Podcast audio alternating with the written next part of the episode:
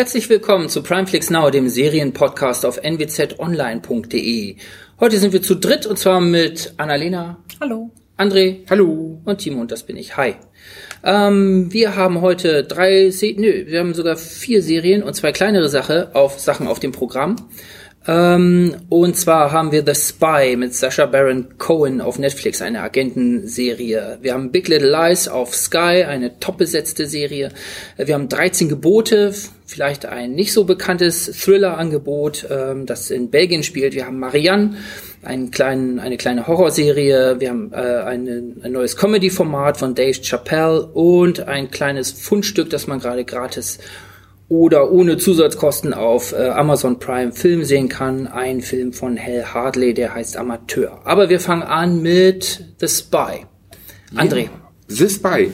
Ähm, ein neues Werk aus Israel von Gideon äh, Giaf, Graf oder so gesprochen. Ich weiß es leider auch nicht. Ist auf jeden Fall recht bekannt. Hat damals auch die erste Folge von Homeland gedreht. Ist ja auch mhm. eine Riesenproduktion geworden.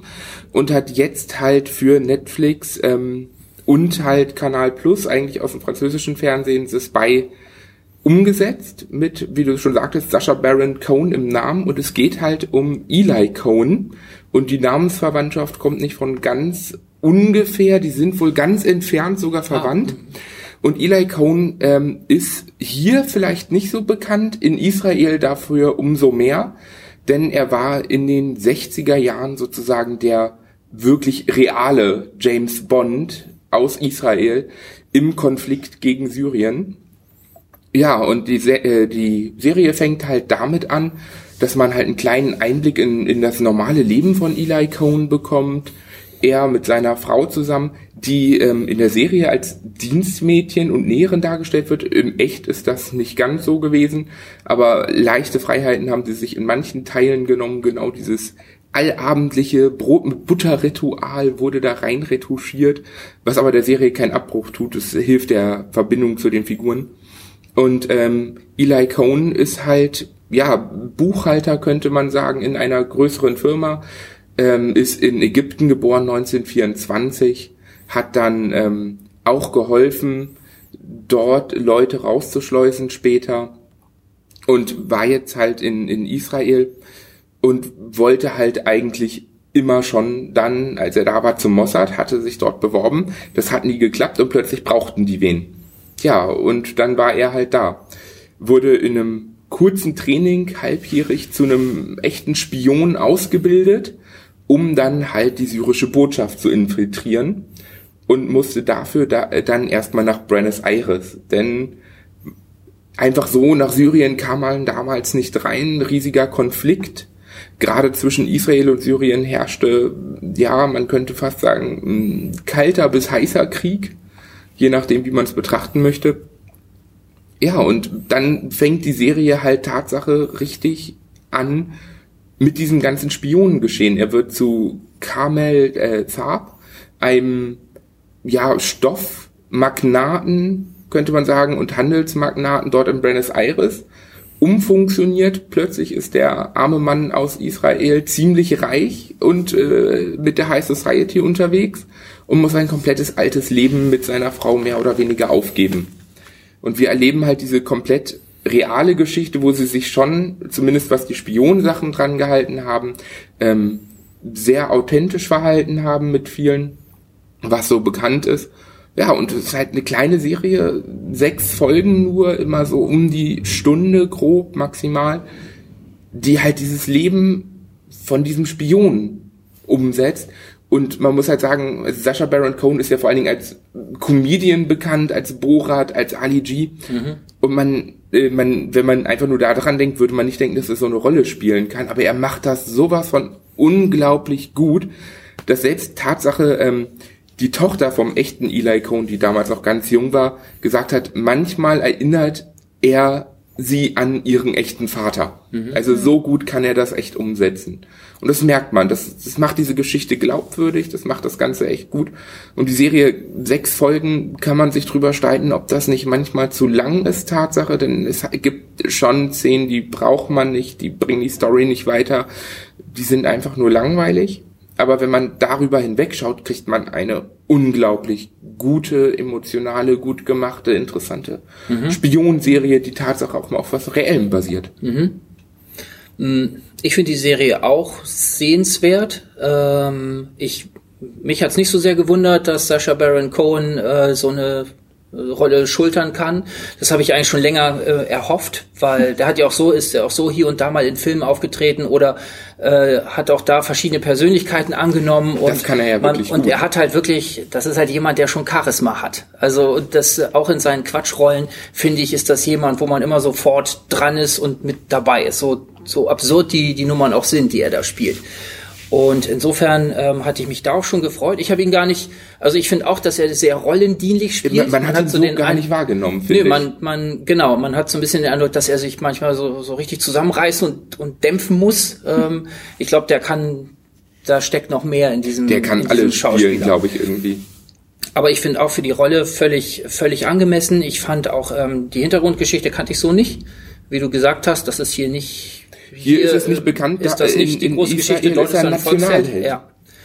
Ähm, ich fand aber, dass die Serie auch sehr vorsichtig ist. Also ähm, ich hatte den Eindruck, erstens fand ich sie manchmal etwas überästhetisiert. So ging es mir bei The Terror ja auch manchmal, ja. wo ich mir denke, schöne Bilder und es gibt auch so einen, so einen verfremdenden. Ja, also man hat ja, wenn er in seiner Rolle als Eli Cohen ist, mhm. hat man ja immer dieses komplett ausgebleichte ja, Bild, genau. was zeigen soll, jetzt ist er das oder wenn seine ja. Frau nur im Bild ist, das ist jetzt halt in Israel. Ja. Und wenn er dann halt in Syrien oder in Buenos Aires oder sonst wo ist, wo er halt als Carmet ist, ist diese farbenvolle Bildpracht. Ja, aber ich frage mich, warum? Was soll das? Vor Dingen, es fällt halt in den ersten beiden Folgen gar nicht auf, nee, weil, weil er nicht da ist. Es ist halt einfach alles ausgebleicht. Nee, und er, erstens äh, wird, wird die Funktion für mich gar nicht so richtig klar. Was soll das? Also da, da das bringt mich nur eher aus der Geschichte raus. Gerade wenn ich schon realen äh, Hintergrund habe, dann stürzt mich doch rein in diese Szene. Die, die Geschichte ist spannend, die Umgebung ist spannend. Ja. Ähm, dann, dann haut mich doch zu mit diesen Bildern. Dann brauche ich diese Ästhetisierung da nicht noch zusätzlich drin. Das hat mich mal immer mal wieder so ein bisschen rausgebracht. Und wie du auch gesagt hast, ähm, es hat halt schon manchmal seine Längen.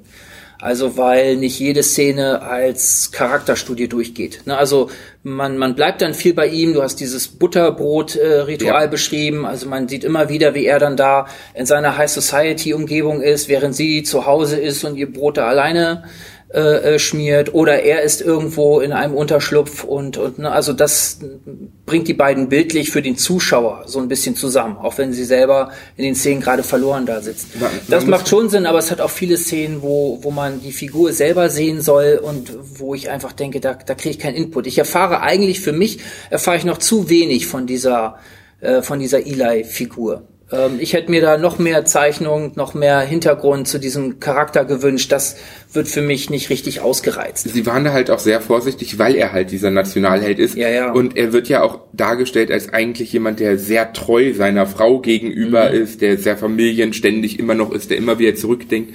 In echt sah das dann doch ein bisschen anders aus. Also er hat sehr, sehr viele Geliebte gehabt, was halt ja auch in der High Society damals und heute zum Teil ja auch noch normal ist und äh, hat sich da halt durchaus eingebracht in das Leben und halt nicht nur seine Rolle vor Ort gespielt, sobald er zu Hause war, wie er, war wieder jemand Normales ungefähr im Unterschlupf. Ja, ich habe den Eindruck, es wird hier und da so ein bisschen angedeutet, ne, weil natürlich schon diese Hochglanzschönheiten um ihn herum sind und und ne, er, er weist das immer so ein bisschen lächelnd dann ab, ähm, aber man denkt sich dann schon, naja, in der Realität würde das wahrscheinlich über, wenn er so lange dort im Einsatz ist, naja, also und, und das sind immer so Sachen, wo, wo so abgerundete Kanten da sind und Sachen nicht gezeigt werden, wo ich mir denke, ja, okay, ich verstehe wohl den politischen Druck, den die bei so einer Serie haben, ähm, aber das verhindert für mich so so den Schritt dazu, dass das jetzt eine Knallerserie ist. Hm. Ja, da hat sie hat einige Schwächen, kann man ganz klar sagen, was sehr schade ist, weil ich finde halt auch gerade sein sein Spionagehandwerk oder seine seine Rolle als Carmet von, von dieser Welt hätte ich gern einfach noch viel, mhm. viel mehr gesehen, weil das ist der wirklich interessante Teil der Serie. Mhm, ja. Wie er da agiert hat, was dort alles los war. Und sie haben vieles gezeigt, was unglaublich gut war. Und das sind die spannenden Stellen, das sind die Stellen, weshalb man weiterguckt mhm. und sich immer denkt, okay, gut, den Rest schaue ich mir halt dann an, um zu dieser nächsten spannenden Stelle zu ja. kommen. Also ich bin doch weitergekommen. Zur ersten, in der ersten Folge dachte ich mir, ist, da ist mir dieser, dieser, diese ausgebleichten Bilder sind mir ungut aufgeschlagen und ich fand auch einige Kameraperspektiven unnötig verdreht und, und verkompliziert. Und ich denke, erzählt mir doch einfach hier die Geschichte und setzt mich da rein. Ähm, ich fand es dann auch schön zu gucken, wenn man sich da mal dran gewöhnt hat. Ähm, dachte mir dann aber auch irgendwann, naja, also wenn man Zeit hat und, und nicht einigermaßen unterhalten werden will, ist das eine schöne Alternative. Aber ist jetzt nicht, nicht etwas, wo ich sagen würde, das muss sich jeder angucken und da muss jeder seine Zeit investieren. Nee, also wer halt gerade auch Spionensachen mag, wer halt auch gerne etwas mag, was, was im reellen Leben passiert ist, für den ist das sicherlich was. Ja. Aber es ist halt kein, keine James Bond Abendunterhaltung oder nee. so. Davon ist es halt wirklich weit entfernt. Ja. Ob das jetzt gut oder schlecht ist, muss halt jeder selber wissen. Also ich habe mich echt gut unterhalten gefühlt. Ich fand es am Ende ein bisschen zu lang, mhm. aber ich war froh, dass ich es durchgeschaut habe und habe am Ende auch die Serie eigentlich komplett genossen. Ich würde es aber auch kein zweites Mal schauen, bin mhm. ich ehrlich, weil man kennt dann nochmal komplett die Geschichte, man weiß ja, was abgeht. Und dann das, das Wichtigste kann man sozusagen auf zwei Folgen zusammenschneiden und die würde ich mir tatsächlich mhm. dann nochmal anschauen, mhm. aber nicht nochmal sechs davon. Tja, und wir können hoffen, dass Sasha Baron Cohen vielleicht noch stärkere Rollen bekommt, wo er weiter, sich weiter entwickeln kann. Hast du eine Meinung zu dem Spy? Annalena. Ich habe es nicht, gesehen. Okay. Von daher, es klingt interessant, aber wenn ihr schon sagt, das muss man nicht gesehen haben, glaube ich, werde ich es mir nicht angucken. Schöne Alternative, aber jetzt nichts, wo, ja. wo man die Leute reintreiben muss. Ja, mhm. genau. Okay, dann stell du uns mal deinen Tipp Big Little Lies vor. Genau.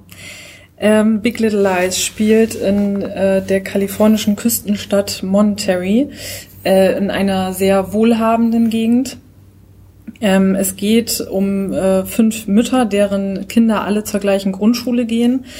Ähm, und ziemlich zu Anfang erfährt man, dass es einen Todesfall bei einer Spendengala an diesem, an dieser Grundschule gegeben hat.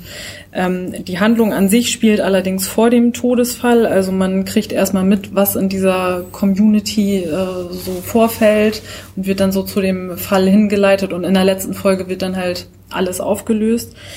Ähm, man hat aber auch immer wieder Szenen von den Verhören, äh, wo diese fünf Frauen aber gar nicht zu Wort kommen. Also diese werden in diesen Verhören äh, nicht gezeigt mit der Polizei, ähm, sondern immer äh, irgendwelche anderen Leute, die auch bei dieser Gala dabei waren. Ähm, genau, also wer oder wie gestorben ist, weiß man überhaupt noch nicht. Man weiß nur, dass diese fünf irgendwas damit zu tun haben. Ähm, und in der, im Laufe der Staffel entwickelt eigentlich fast jede Frau so eine Art Motiv, irgendjemanden anderen umzubringen. Oder zumindest, äh, man kann sich vorstellen, dass, ähm, dass die Frauen im Affekt jemanden von der Treppe stoßen oder so, ne? Ähm, Im zum, Affekt. Genau, zum, zum Beispiel die Celeste, äh, die von Nicole Kidman gespielt wird. Ähm, die wird von ihrem Mann oft äh, brutal verprügelt und geschlagen, wahrt aber nach außen hin das schöne Familienleben, alles ist toll. Ähm, oder die neu dazugezogene Jane Chapman, gespielt von äh, Shailene Woodley. Ähm, die hat, ja, man kann sagen, handfesten Stress mit einer anderen Mutter, weil ihr Sohn, also Janes Sohn, soll ähm, die Tochter der anderen Mutter äh, verletzt haben und immer wieder mobben. Ähm, und die, also es geht so weit, dass die, die Mutter eine Petition startet, dass der Sohn von der Schule genommen wird und so. Also jede von, also alle Mütter haben so ihre ähm, Probleme. Dann spielt auch noch äh, Reese Witherspoon mit. Hm. Also wirklich äh, viele Stars. Hochbesetzt. Ja. Viel mehr geht eigentlich. Genau. Kaum, ne? In der zweiten Staffel ist noch Mary Streep dabei. Also viele Schauspielerinnen, wo man jetzt nicht gedacht hätte, dass die mal in so einer Serie mitspielen. Ähm, Genau, was am Ende passiert, werde ich jetzt mal nicht verraten. Das wird einiges vorwegnehmen. Ähm, aber im Großen und Ganzen finde ich, ist das echt eine spannende, gute Serie und halt allein die Besetzung sollte einen überzeugen, das zu gucken. Irgendwo habe ich gehört, Anklang oder ein Vergleich zu Desperate Housewives. Ist das fair? Ja, habe ich auch gelesen. Ähm, jein. Also es hat halt also ich glaube, die, die größte Parallele sind halt äh, die Mütter natürlich. Mhm. Also ähm, deswegen denkt man da natürlich dran, aber Desperate Housewives hat ja immer noch so ein bisschen Comedy da mit drin, so komische Elemente. Das haben wir hier eigentlich fast gar nicht. Ähm, und es ist alles ein bisschen ernster, ein bisschen, ja, weiß ich nicht. Also finde ich nicht. Also ich würde jetzt nicht sagen, dass, also ich glaube auch schon, dass Fans von Desperate Housewives das auf, auch mögen würden, aber ähm, ich würde jetzt nicht sagen, das kannst du in eine Schublade stecken. Mhm. Ich habe nicht reingeguckt. Mein Sky-Abo ist mal wieder ausgelaufen und Sky verdient es einfach nicht, dass man sich nochmal abonniert. Tut wenn, mir wenn, leid, wenn du dir nochmal das Abo holst, dann kannst wenn du da Wenn ich mir das hole, werde ich auf jeden Fall reinschauen, aber ja. es ja, gibt einfach zu wenig. Ja, da, da geht's mir, da geht's mir im Moment ähnlich. Ja. Hm, hm. Ist das denn auch was, wem würdest du das empfehlen? Desperate Fans? Ist das ein, auch für Männer interessant oder ist es Doch, auch auf jeden Fall auch für Männer interessant. Also, ähm, also es sind jetzt natürlich nicht die klassischen Hausfrauen. Es geht auch viel um diese Intrigen in der, in dieser wohlhabenden Community. Ähm, und halt diese, also es geht dann halt auch natürlich um häusliche Gewalt, es geht auch um Vergewaltigung. Ähm, viele Themen werden da angeschnitten oder behandelt. Ähm, und es ist natürlich auch durchweg spannend, weil man wissen will, was ist jetzt passiert, wer hat wem irgendwas angetan, was ist das Motiv, ist es überhaupt ein Mordfall, war es ein Unfall? Ähm, ja. Und also Tipp von deiner. Auf jeden Fall. Fall. Auf jeden Fall. Ja. Dann nehmen wir uns das vielleicht zu Herzen. Wenn im Weihnachtsangebot wieder was kommt. Ja, genau. Okay, also äh, Big Little Lies äh, läuft auf Sky gerade, gerade die erste Staffel, mm, ne? genau, obwohl es inzwischen zwei sie, gibt. Die zweite Staffel gibt's, äh, die haben sie aber wieder runtergenommen, warum auch immer. Hm. Nun denn. Gut, dann kommen wir zur nächsten Serie, das ist wieder Netflix und dort laufen 13 Gebote. Ähm, das ist eine Thriller-Serie und der Plot ähm, ist eigentlich erstmal recht kon konventioneller Serienkiller-Stoff. Also wir haben, ähm, naja, Killer muss man eigentlich vorsichtig sein, weil er killt erstmal nicht unbedingt jemanden. Ähm, er spielt in Belgien und ähm, ähm, ja, plötzlich wird, es geschieht eine Art Ehrenmord. Man nimmt an, dass es ein Ehrenmord ist an einer jungen Frau. Man kann den Täter, obwohl man weiß, dass der Täter ist, nicht festsetzen. Und dann äh, grätscht dieser, ja, dieser Verbrecher, der sich Moses nennt, äh, rein und bestraft ähm, ja, den Täter brutal. Ähm, ja, und liefert den Ermittlern eben ein anderes Problem als äh, diesen Ehrenmord, nämlich diese Tatenserie, die dann folgt und die sich an den zehn Geboten orientieren soll. Ähm, das heißt, die erste, der erste Plot ist erstmal äh, die Jagd nach diesem Moses, der weitere Taten begeht, ähm, ja, und ähm, ja, auch zu so einer Art, ja, so eine prophetische Figur dort eben wird. Äh, das Ermittlerteam besteht vor allen Dingen aus, äh, äh, wie heißt er, Peter, Peter de Friend. Äh, das ist ein älterer Herr, kurz vor der Pensionierung, ähm, lebt in Scheidung, weil er zu viel gearbeitet hat, ist seine Ehe kaputt gegangen muss sich um seine Tochter sorgen vor allen Dingen. Und äh, der nimmt diesen Fall vor allen Dingen noch auf. Neu ins Team gekommen ähm, ist äh, Vicky. Äh, Vicky de Gräfe, die kam von einer Spezialeinheit vorher. Dort kann sie, konnte sie nicht weitermachen, weil sie nach einem Unfall einen schlimmen Rücken hat. Äh, musste dort ausscheiden und ist jetzt eigentlich wieder zurückversetzt äh, ja, in eine normale Ermittlerabteilung, ähm, und dann gibt's noch ein paar kleinere äh, Schergen, die dort äh, in diesem Team dabei sind und ja, die eher so ein bisschen ja, stoffelig unterwegs sind. Ähm, wie gesagt, äh, der Plot ist eigentlich erstmal, wenn man ihn so liest, äh, ziemlich gewöhnlich und, und standardmäßig. Ähm, ich habe die trotzdem durchgeguckt. Also das passiert mir nicht oft, weil so Thriller-Plots gibt's immer mal, kriegt man immer mal wieder, man klickt drauf, mir geht das so. Ähm, und meistens bin ich nach zwei Folgen weg, weil man denkt, ja, alles ganz solide, aber alles auch schon 50 Mal gesehen. Ähm, und das ist hier nicht so und das liegt an, für mich an den einzelnen Figuren. Was mit dem, mit diesem Moses ist, äh, verliert sich für mich auch irgendwann so äh, in der Mitte oder im zweiten Drittel, äh, im dritten Drittel der Serie, ähm, weil der eher zu so einer Projektionsfläche wird. Man sieht immer so, äh, so ein Stadt Stadtbild, wo überall Qualm rauskommt. Also man hat mit so einer düsteren Welt wird man dort konfrontiert und jede dieser Figuren ist im Grunde genommen geplagt von, von eigenen, von eigener Schuld und äh, ja, wie man sich aus dieser Schuld befreien kann. Und diese Moses-Täterfigur wird dafür eigentlich eher so eine Leerstelle und Projektionsfläche, mit der sich jeder, ob er will oder nicht, irgendwie identifizieren kann.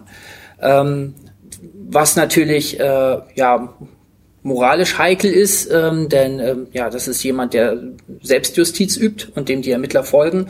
Aber es wird eben auch immer wieder, und das macht, macht diese, macht den Plot auch unübersichtlich. Es gibt immer mehr Leute, die sagen, ja, und bei der Polizei gibt es ja Leute, die sich mit, mit dem Moses äh, identifizieren und ermitteln die überhaupt richtig. Und es gibt Wissenschaftler, die plötzlich dem Moses zustimmen in einigen Sachen, obwohl sie natürlich nicht für, äh, für diese Gewalttaten sprechen wollen. Also das wird irgendwann unübersichtlich. Und äh, was aber durchgehend spannend ist, ist die für mich die Figurenzeichnung. Also du hast keine Heldenfigur in diesem Peter de Frenz, sondern äh, so ein kleiner, bärtiger, älterer Herr, ähm, ja, der, der versucht, seine Frau zurückzubekommen, der vor allen Dingen versucht, seine Tochter, ähm, eine junge Frau, die ständig so am Abgrund äh, zur Drogenabhängigkeit wandelt, ähm, mit viel Verständnis ähm, ja, auf der richtigen Bahn zu halten ähm, der versucht seinem Team äh, ja so ein stützender Leiter zu sein. Und auch bei dieser äh, Vicky, die aus dieser Spezialeinheit kommt, da denkt man erstmal, ja, das ist so die, die Powerfrau und, und die Actionfigur, die da jetzt rein äh, reinkommt in dieses Team, ist sie gar nicht. Von der kriegt man erstmal die ersten Wochen eher wenig mit und die wird dann eher so im Laufe der Serie spannend. Auch da ist viel spannender. Ähm, ja, der Unfall, an dem sie, bei dem sie sich den Rücken äh, verletzt hat, ähm, Ihre Mutter ist dabei äh, schwerer verletzt worden, liegt seither im Koma. Das ist so das Trauma, mit dem sie klarkommen muss. Und so hast du eigentlich jede Figur, die eigentlich aus sich selbst heraus irgendwelche Brüche und irgendwelche Schuld und, und Lasten mit sich herumträgt. Und äh, das macht's eigentlich dann irgendwann spannend. Ich finde die auch schön gefilmt. Ähm, hier auch erfährt man Nebengeschichte bei Peter zum Beispiel, der hat seinen Vater offenbar gepflegt und auch etwas an dem er immer noch zu beißen und zu knabbern hat, äh, wird immer wieder in Rückblenden erzählt, die für mich unheimlich toll gesetzt sind. Also die tatsächlich so funktionieren, dass die Figuren eine zusätzliche Ebene und eine zusätzliche Tiefe bekommen. Und ähm, ja, das Drama am Ende ist dann auch gar nicht so sehr, ähm, äh, wird jetzt dieser Killer oder dieser Täter gefasst, sondern das Drama spielt sich am Ende vor allen Dingen äh, um Peter ab. So viel kann man vielleicht schon sagen. Ja, die meisten von euch haben, waren schnell wieder raus aus dieser Serie. Sehr schnell. Vielleicht kann, könnt ihr eure Eindrücke, eure ersten. Bei mir geht's ganz schnell. Ich war nach fünf Minuten, glaube ich, raus, weil eben, wie du sagst, es hat's halt schon gegeben ja. ähm, und ich glaube, um da richtig reinzukommen, hätte ich dem eine größere Chance geben mhm. müssen, aber es hat mich einfach nicht gepackt. Wissen die übrigens auch. Einmal äh, ärgert der eine Ermittler den anderen damit, ja, und du glaubst, du bist Brad Pitt aus sieben. Also, also die, ja. die wissen schon, dass, okay. dass sie da viele Anleihen äh, mhm. natürlich nehmen. Aber ich finde, nirgendwo wirkt das plagiiert oder übernommen. Man mhm. nimmt sich halt so das, was so eben dieses Gerüst, macht dann aber was ganz anderes draus. Ja, ich bin halt am Anfang auch, ich, kam dieser Ehrenmord ganz am Anfang, das ist ja die ersten paar Minuten, mhm. und da dachte ich schon so, ah, okay, ich schalte wieder ab, mhm. weil es auch irgendwie schlecht gemacht war, fand ich. Also gut, ist halt Low Budget, ne? Mhm. Muss man drüber wegsehen. Hab dann noch ein zweites Mal reingeguckt, hab jetzt die ersten vier Folgen durch. Wenn man erstmal drin ist, wird's interessant. Mhm. Aber dahin zu kommen, das dauert halt. Also da muss man mindestens die zweite Folge noch gesehen haben, denn ich finde die erste ist unglaublich langsam, die zweite ist noch unglaublich langsam und ab der dritten wird's dann Tatsache langsam interessant. Und ich glaube, da, da ist die, der, der größte Fehler bei der Serie, diese Einstiegshürde, die man hat. Mhm. Und ich weiß halt auch nicht, es ist halt immer noch nicht so interessant, dass ich weiß, ob ich 100% zu Ende gucken würde. Und wenn ich bei einer, wenn ich von der Serie erst die Hälfte gesehen haben muss irgendwann, mhm. um zu wissen, ob ich zu Ende gucken will, ist das nicht besonders gut. Mhm. Ja, verstehe ich. Aber wie gesagt, was mich, was mich dann reingezogen hat, sind die einzelnen Figur, Figuren gewesen und die finde ich sind auch ähm, stark dargestellt. Die Serie wird übrigens auch schlecht verkauft. Also ich bin vorhin nochmal durchgegangen, fast nirgendwo wird die besprochen, habe ich den Eindruck. Und auch die Beschreibungstexte, da frage ich mich auch, haben die das, die Serie überhaupt durchgeguckt? Also es wird ja auch als so oberflächlicher äh, Thriller-Kram dort verkauft. Eine raue Ermittlerin und dass man denkt sich, das trifft nun wirklich überhaupt nicht auf das zu, was man da 13 Folgen zu sehen bekommt. Vielleicht haben die eine andere Serie geguckt, die ähnlich heißt. ja, das passt schon. Ja. Also für mich ist das äh, ein Tipp, deshalb habe ich es dann doch mitgebracht. Äh, lohnt sich reinzugucken für Thriller-Fans. Ich glaube auch, dass, dass die, die gerne solche Thriller lesen, ähm, für jemand, der es liest, ist es, glaube ich, eher was als jemand, der sowas gerne schaut. Ja, das kann sein. Vor allem, weil es ja auch 13 Folgen sind auf 45 Minuten. Also äh, das kostet schon Zeit, ähm, sich das ganz durchzuschauen. Aber wie gesagt, ich finde die Figuren geben das her und machen das auch über diese Länge dann irgendwann. Ist es spannend. eigentlich, also ich finde, man hat sehr schnell ein Gefühl dafür, wer der Täter sein könnte. Ist es Tatsache so offensichtlich schon am Anfang oder? Weil du hast es ja durchgesehen. Ja, äh, ja, ja, habe ich. Äh, Finde ich nicht. Okay, Nein. gut. Dann, dann denkt man halt einfach nur falsch. Aber das ist was Positives in dem Moment. Nee, nee, nein, nein.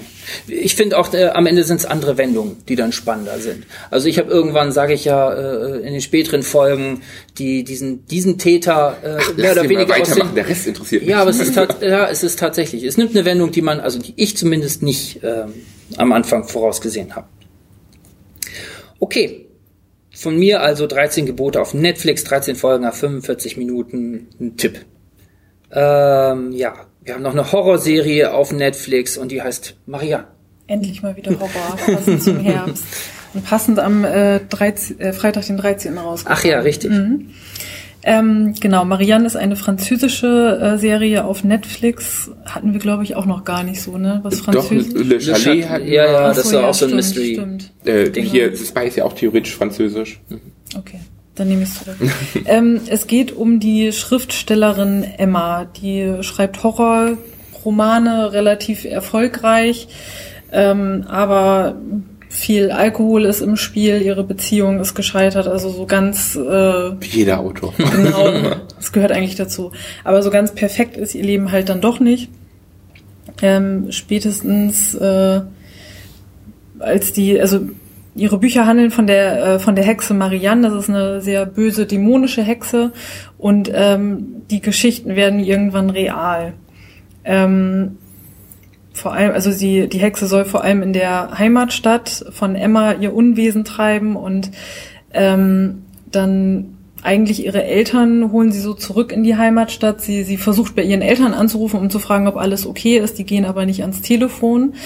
Ähm, und dann fährt sie mit ihrer äh, Assistentin zurück in diese Heimatstadt und findet ihre Eltern vor, alles okay.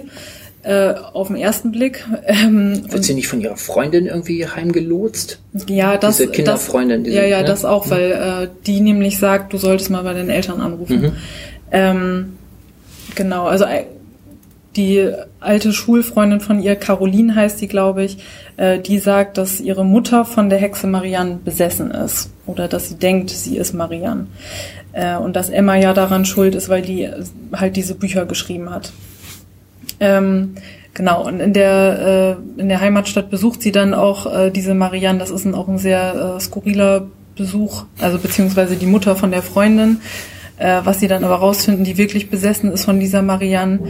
Ähm, und ich finde, also die, das ist so eine gruselige Figur, wie sie grinst, ne? Also wirklich, habe ich selten erlebt in einer Horrorserie oder in einem Horrorfilm, dass man das wirklich so gut, so gruselig darstellt.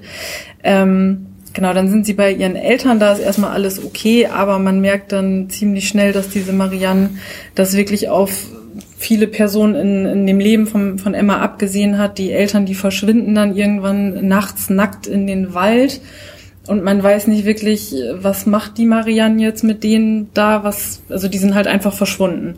Ähm, dann äh, kriegt der, ein Freund von ihr kriegt ein Kind, also die Frau von ihm natürlich. ähm, und Marianne entführt das Kind erstmal, also sie hat es wirklich auf alle äh, Personen in ihrem Leben abgesehen und Marianne möchte halt, dass Emma weiterschreibt. Emma sagt, nee, die Serie ist jetzt abgeschlossen, ich äh, schreibe nicht weiter.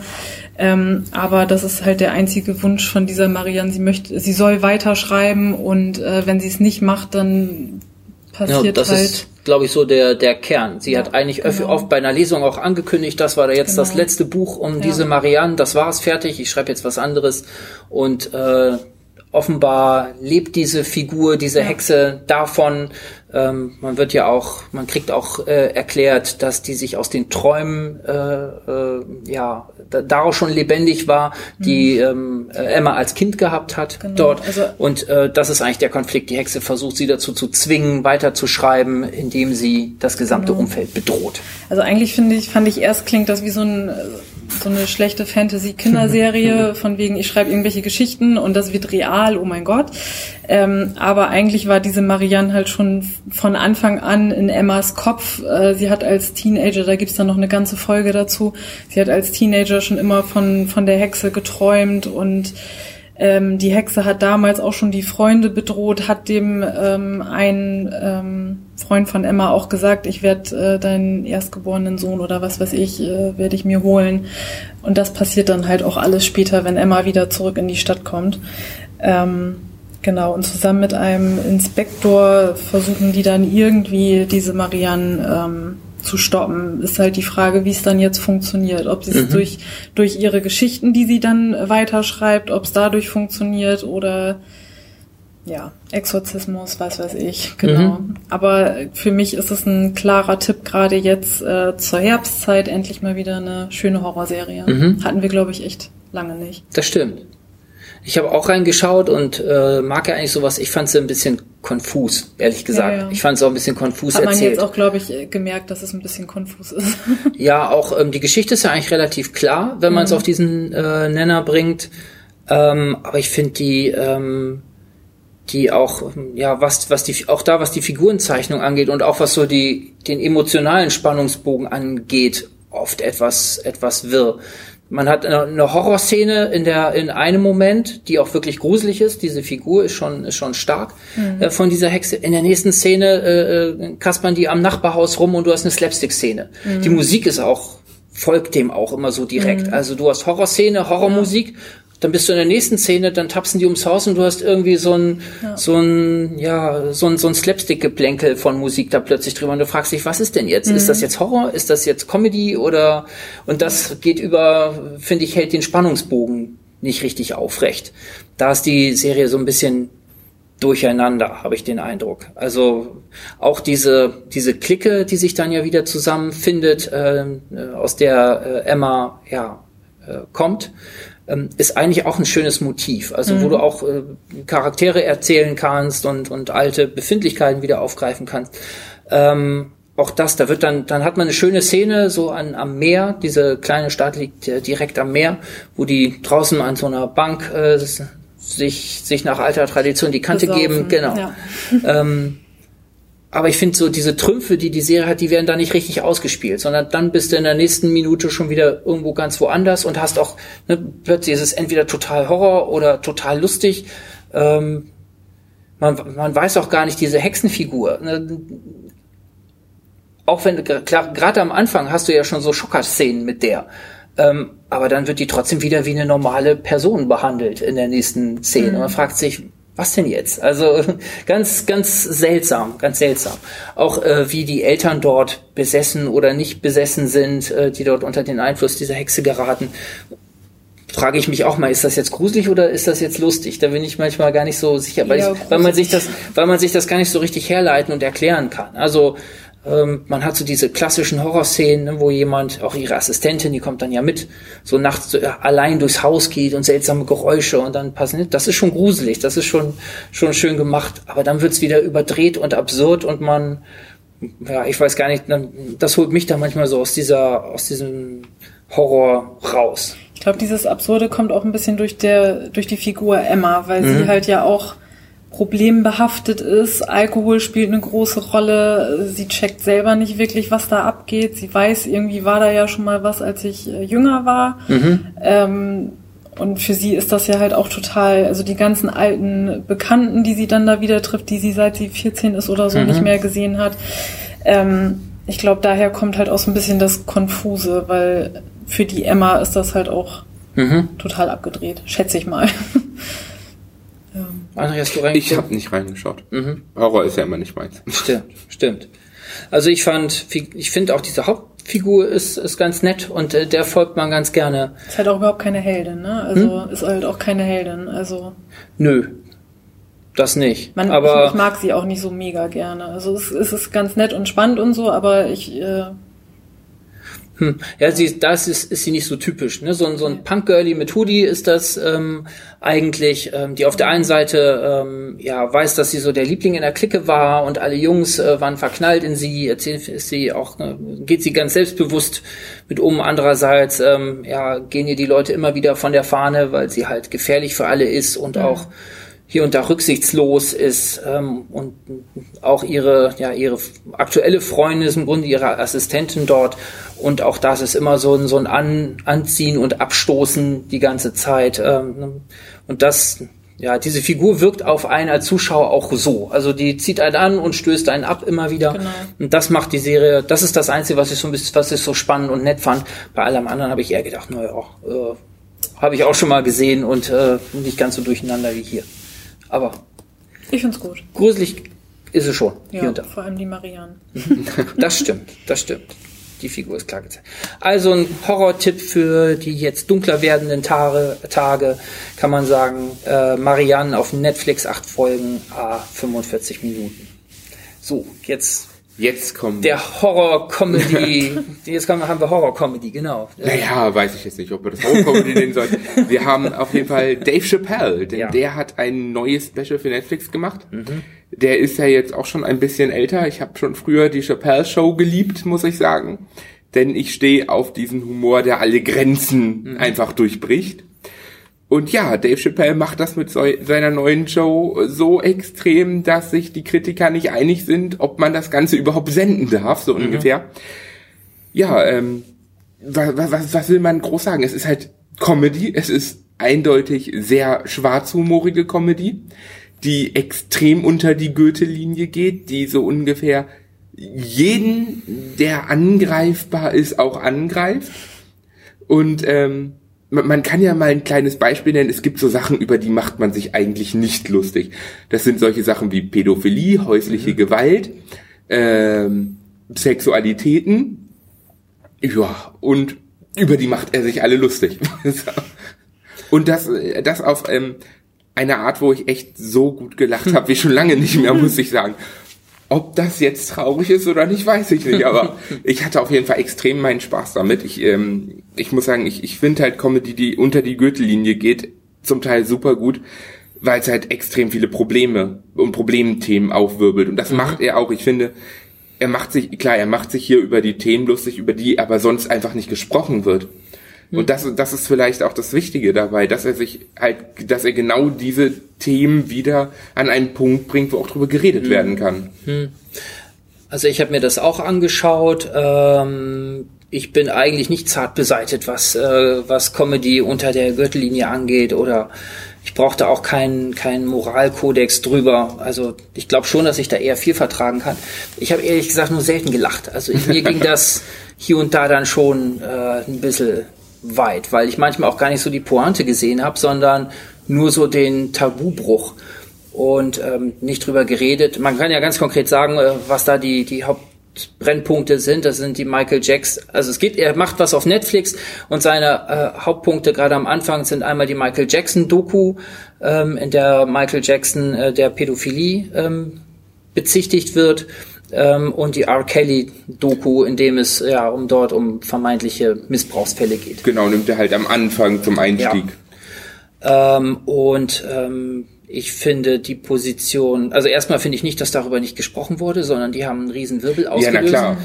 Ähm, wo es auch immer drum ging, ähm, ja, die eine Seite, äh, ist das jetzt tatsächlich äh, der Fall, dass jetzt Opfer eine Stimme gegeben wird, die sie vorher nicht hatten, weil diese Gegner, gerade Michael Jackson, zu mächtig war, waren, oder ähm, ist das zweifelhaft, weil äh, ja, es gibt keine Verteidigung zu dieser Anklage mehr und das wird jetzt in den Raum gestellt und man weiß nicht so genau, was man davon zu halten hat. Er schlägt sich klar auf die Seite der Täter in den Fällen. Also er sagt, äh, ich, im Grunde genommen sagt er, von Michael Jackson vergewaltigt zu werden, ist auch eine coole Sache. Ja, also man muss sagen, ja. Sagt er so ich, direkt und da sehe ich ja, auch keine Pointe, das ist nicht ich, worüber ich, ich, ich finde halt gar nicht, dass er sich direkt auf die Seite der Täter schlägt. Also sagt klar, er. also klar, von, sagt von, er selber sogar. Von den Witzen her, klar, er sagt selber, er ist jemand, der den, der, der, der gern mal den Opfern die Schuld gibt. Genau. Ne, ja. so nach dem Motto, als, als, ähm, äh, Chris Rock äh, Rihanna verprügelt hat, hat er gefragt, ja, was hat sie denn getan? ja, und umgekehrt auch hat, bei ne? den Kindern, wenn Genau, kind, was hatten die denn äh, angezogen? Genau, was hatten die denn an? Ähm, ne? Man muss halt sagen, ja klar, das es geht extrem unter die Gürtellinie, keine Frage. Was ich damit meine, ist auch nicht, dass nicht drüber geredet wurde, gerade bei Michael Jackson mhm. und sowas. Aber was, was, was ich finde, diese, diese allgemeinen Themen, die verschwinden halt häufig schon ne, die kommen halt nur auf, wie zum Beispiel auch bei der MeToo-Debatte. Mhm. Dann, dann wird groß diskutiert. Wenn es dort, aber was er halt auch reinbringt, ist zum Beispiel, er sagt halt auch scherzhaft, klar, das geht auch unter die Gürtellinie von wegen, ja, ne, 50 Prozent hier im Raum wurden wahrscheinlich auch schon sexuell missbraucht und das war nicht Michael Jackson. Ja, ja. Mhm. Und damit zeigt, möchte er halt auch diesen Weg dahin leiten, so von wegen extrem viel davon findet halt auch zu Hause statt. Und mhm. darüber wird halt nicht geredet. Das ja. bleibt halt alles hinter verschlossenen Türen. Und das macht er, glaube ich, mit, mit jedem Witz so ungefähr. Er bringt alles immer genau an diesen Punkt, dass er sagt, ja, das ist ein, das ist ein schlimmes Thema, ich mache mich darüber mhm. lustig, ne? Und also, ähm, für, für, aber für mich ist das eigentlich okay, darüber zu reden. Und also ich finde, es wird dann stark, äh, wenn er diesen Spannungsbogen dann am Ende ähm, ja so ein bisschen auflöst und und dem Gewicht gibt, wenn er von seiner, wenn er seine Perspektive erklärt. Also er sagt ja immer, er macht nur Witze über Leute, äh, mit denen er sich irgendwie identifizieren, identifizieren kann. Genau. Ja, er macht sich dort über Arme lustig, er geht sehr auf, auf äh, weiße Heroinsüchtige. Genau. Äh, die, da haut er immer wieder drauf, äh, weil, weil die ihm irgendwo begegnet sind. Genau, weil die Schwarzen ja früher immer cracksüchtig waren und es immer wieder genau. gesagt wurde, ja, hört doch einfach damit auf. Und diese Themen äh, kreuzt er halt sehr gut. Und das, das wird dann am Ende wirklich, wirklich spannend und interessant. Ähm, und äh, ja, das habe ich mir dann, das fand ich dann auch gut zu gucken und habe es mir auch gerne angeguckt. Aber äh, gerade so die ersten so die erste halbe Stunde fand ich, war mir Comedy-mäßig, war das nicht mehr so richtig Comedy, sondern das war eher so eine Provokation, von der ich nicht genau wusste, wohin zielt das jetzt. Also, also ich, ich, ich, ich hatte wirklich, ich, ich musste wirklich hm. Tatsache drüber lachen, auch als er meinte so von wegen, ja, er glaubt dem Ganzen nicht, weil ja Macaulay Culkin auch bei mhm. Michael Jackson war und naja, er ist ja nicht pädophil, aber wenn er es wäre, Macaulay Culkin, da wird er ja. zugreifen. Ne? Ja, und, und sowas. Und ich, ich kann halt Tatsache über sowas lachen, vor allen Dingen durch seine Art, wie er es rüberbringt. Ne? So schlimm die Themen auch sind, aber ich finde es halt gut, dass man inzwischen sozusagen so offen darüber auch in Anführungsstrichen reden kann. Denn das, was jetzt gemacht wird, ist, ja, die ganzen Kritiker beschweren sich darüber, mhm. dass das alles so hart ist, dass man darüber keine Witze machen darf mhm. und sowas. Ja, aber es landet dadurch überall. Diese Themen sind mhm. wieder überall zugegen. Und wenn man das damit schafft, finde ich, ist es vollkommen okay. Haben sich denn Betroffene dazu geäußert?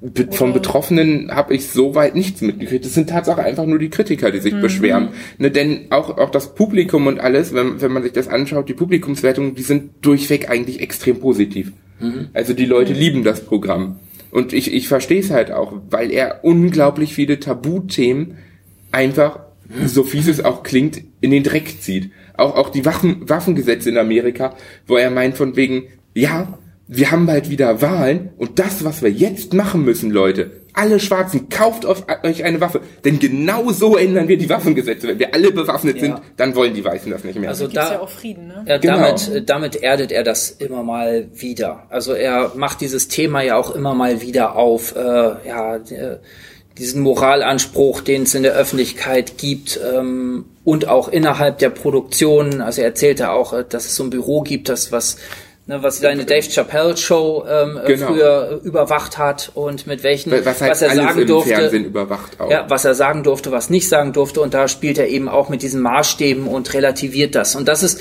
tatsächlich oft interessant und auch auch klug und intelligent, ne, wo er sagt, er musste davor antanzen bei der Aufpasserin dort, äh, weil er in seinem Programm das Wort Faggot, Faggot gesagt hat, ja. äh, hat und das darf Deutsch. man nicht, das darf man nicht sagen. Er fragt ihn auch, warum darf ich, äh, äh, warum ist das ein Problem, wenn ich Faggot sage, aber warum ist das äh, kein kein Ding, wenn ich die ganze Zeit von Nigger spreche. Ne, wo, äh, ja, wo dann kommt, ja, du bist ja nicht schwul. Du bist ja nicht schwul, ne? Und ach was, aber ein Nigger bin ich auch nicht. So, ja. und, und da entlarvt er dann halt auch so, so Sichtweisen unheimlich klug und intelligent. Und da merkt, weil man braucht, finde ich, wenn man diese Entgrenzung hat, das machen ja viele, die so ähm, auf dieser da, da so, so funktioniert ja ganz, ganz viel Comedy dort. Dass man sich wie weit kann ich gehen, was Bestimmtes zu sagen und was muss ich tun, um es dann einzufangen, dass es dann irgendwie geerdet wird und, und Sinn macht und komisch ist und nicht einfach nur äh, verletzend und geschmacklos.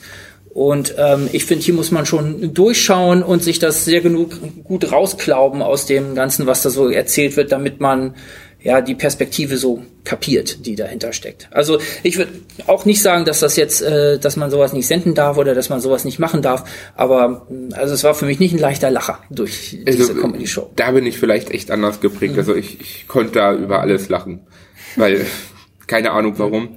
Vielleicht weil ich einfach denke, dass das Themen sind, die die sind so hart, die kann man nur mit Humor ertragen, so ungefähr. Ja. Also auch hier entlarvt er manchmal. Er sagt zum Beispiel zu der Doku zu R. Kelly, ähm, äh, von einem Jahr, von einem, ja, ja, von einem, er sagt, äh, von einem, äh, es wäre wär schon eine Weile her, da hätte ihn äh, der Macher, äh, die Macherin, die Macherin angesprochen, angesprochen, ob er nicht was bei dieser, zu dieser Doku sagen würde, ob er da nicht mitmachen würde. Und gesagt, ah, nee, lass mal.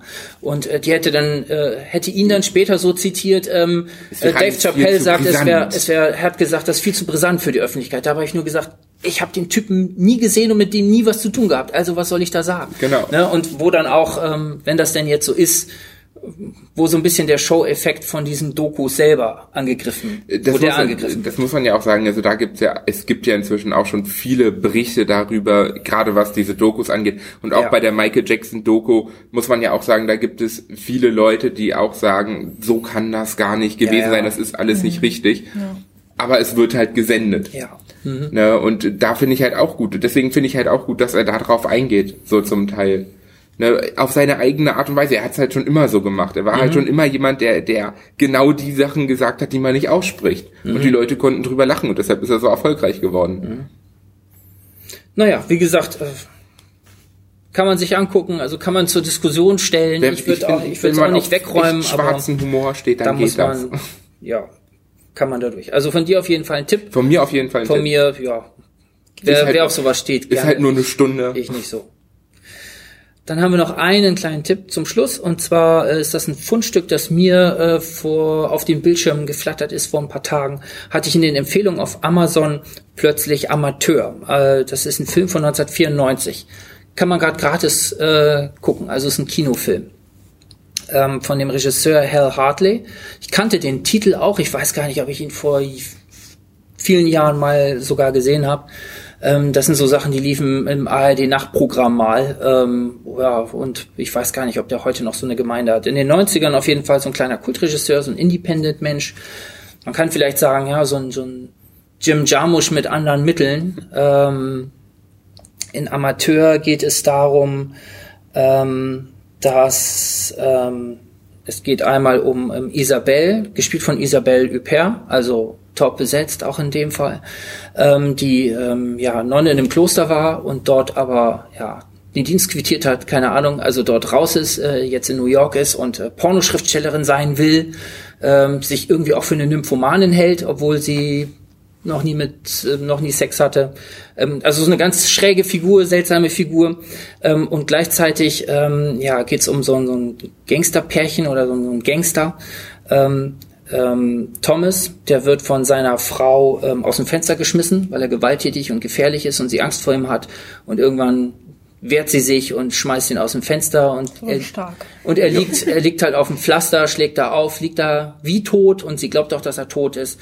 Aber während sie schnell wegrennt und sagt, okay, den habe ich jetzt hinter mir gelassen, ähm, wacht er halt wieder auf und weiß nicht mehr, wer er ist und tapert so ins nächste Café und trifft da diese Isabel. Und das ist natürlich ein schräges äh, Pärchen. Ne? Dieser, dieser, ja, ja, dieser, dieser Mistkerl, der aus dem Fenster geflogen ist. Ähm, ähm, Trifft die sexbesessene Nonne. Ja, ja, genau, die auch sagt, die, die, auch, ne, die sich jetzt um ihn kümmert und äh, ne, die, äh, die noch fragt, ob er denn mit ihr schlafen will, will er aber nicht, weil, er, weil ihm erstmal sowieso noch alles wehtut und äh, die ganze Situation gar nicht ganz versteht. Spontan. Also ganz, ganz, äh, ganz schräg.